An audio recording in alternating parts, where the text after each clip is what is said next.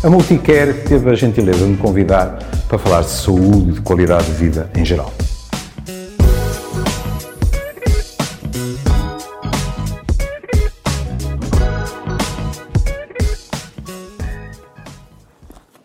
Olá, isto é um livro sobre alguém. Não devemos ter medo das palavras, que eu amo muito, Jacques Brel. E a minha primeira ideia foi pegar num, num poema de Brel, e era só escolher, mas depois preferi pegar numa frase dele. Numa determinada altura, numa conversa sobre como é que nós desempenhamos os nossos papéis na vida, ele respondeu assim: É preciso fazermos, ou tentarmos pelo menos, fazermos tudo com um espírito de amadores, mas como profissionais. É uma frase muito bonita, não é? Porque a verdade no ICRU é que nós somos amadores nesta coisa da vida. É? tanta coisa que na vida nos surge e nós não tínhamos experiência nenhuma, não tínhamos formação, etc. Mas, por outro lado, a nossa nostalgia é fazer bem, como um profissional. Nós hoje estamos a falar de geração sanduíche, que é, é uma daquelas expressões, porque há expressões que, para falar com franqueza, não me tocam e que eu emprego por dever profissional, mas esta acho que ah, eu, eu, acho que me tenho portado bem, não tenho falado muito calão. Vão-me permitir que, que empregue um verbo uh, que no Porto com frequência nós utilizamos. Esta expressão foi muito bem esgalhada. De que é que nós falamos? Precisamos esquecer de qualquer coisa, vou lá ver. De que é que nós falamos quando falamos geração sanduíche? Daqueles que estão no meio estão no meio de que outros? Estão no meio daqueles que estão a crescer e daqueles que estão a chegar ao fim da vida. E que muitas vezes têm de ser cuidados por esta geração, que em geral anda pelos 40, 50. Ajudar uns a crescer, ajudar outros a chegarem nas melhores condições possíveis ao fim da vida. Bom, então, já temos uns a crescerem, outros a envelhecerem. Com grande probabilidade, temos um companheiro ou uma companheira. Neste mundo, com alguma probabilidade, podemos ter um ex-companheiro ou uma ex-companheira, um patrão.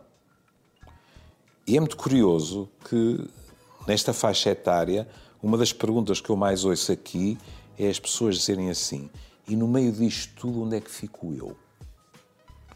E no meio de todas estas tarefas, onde é que há tempo para mim? Pouco.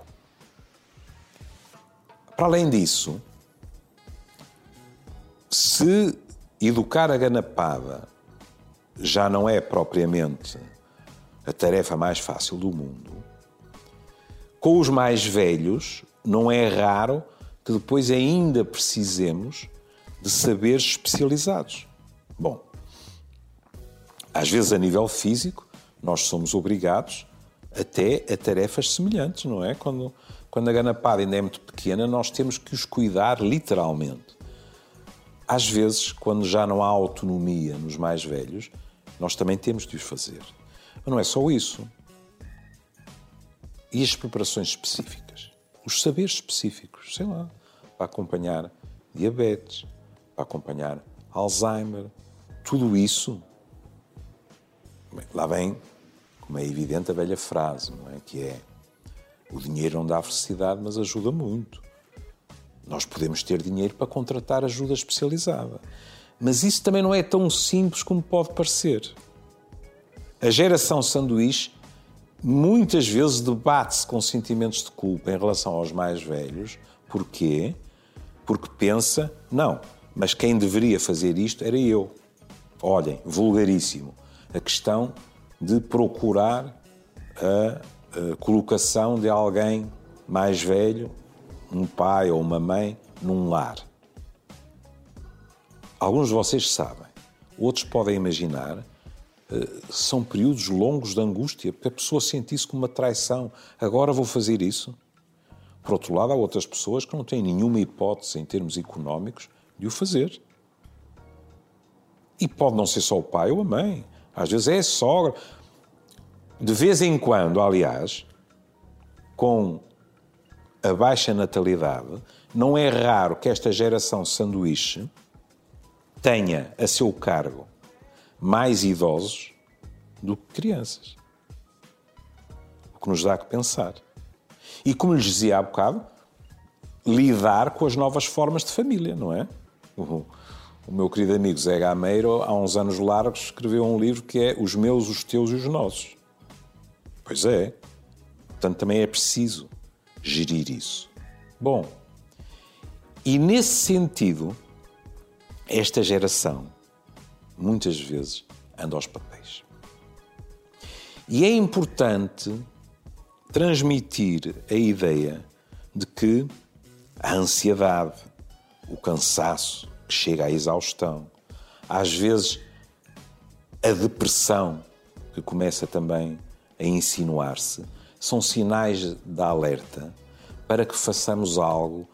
Eu, eu nunca me canso de repetir isto e juro que não é publicidade ao meu consultório, que é assim, façam-no até com o vosso médico família. Mas quando nos sentimos a arrebentar pelas costuras, devemos pedir ajuda. Devemos falar com um profissional, descrever como nos estamos a sentir. Às vezes ele pode nos dizer que se justifica a medicação. Outras vezes pode nos dizer que pensarmos em voz alta em paralelo chega. Mas é mais fácil dizê-lo do que fazê-lo. Mas é preciso termos também um sentimento tão prosaico como este. Se não cuidarmos de nós de forma a que estejamos minimamente pacificados e funcionais, nós estamos mal e aqueles que nós tentamos cuidar o melhor possível, também vão pagar as favas disso. Nós vamos ficar mais irritáveis, vamos ficar menos disponíveis, vamos, sem nos apercebermos, distanciar-nos emocionalmente para nos protegermos. E não é isso que nós desejamos. Porque é assim. Suponhamos, não vamos complicar, e, portanto, suponhamos que estamos a falar de uma sanduíche de fiambre. Não estamos a falar de mistas e muito menos da famigerada francesinha à moda do Porto. O fiambre somos nós. E há duas fatias de pão. Uma cresce, a outra envelhece. Se nós não estivermos em boa forma, aquilo que vai acontecer é que esta sanduíche, se quiserem, até podemos dizer esta tosta, para estarmos mais juntos, pode eventualmente começar a separar-se. Nós, o fiambre, ficamos inseguros a baloiçar. E vemos com preocupação uma geração crescer com menos apoio do que nós desejaríamos e outra preparar-se para nos deixar também com menos apoio do que desejaríamos. Portanto, sigam o meu conselho. Agora vou dizer duas vezes. Para a geração sanduíche, cuidem-se em vosso nome e das duas fatias de pão. E para vocês todos, até à próxima vez. Cuidem-se.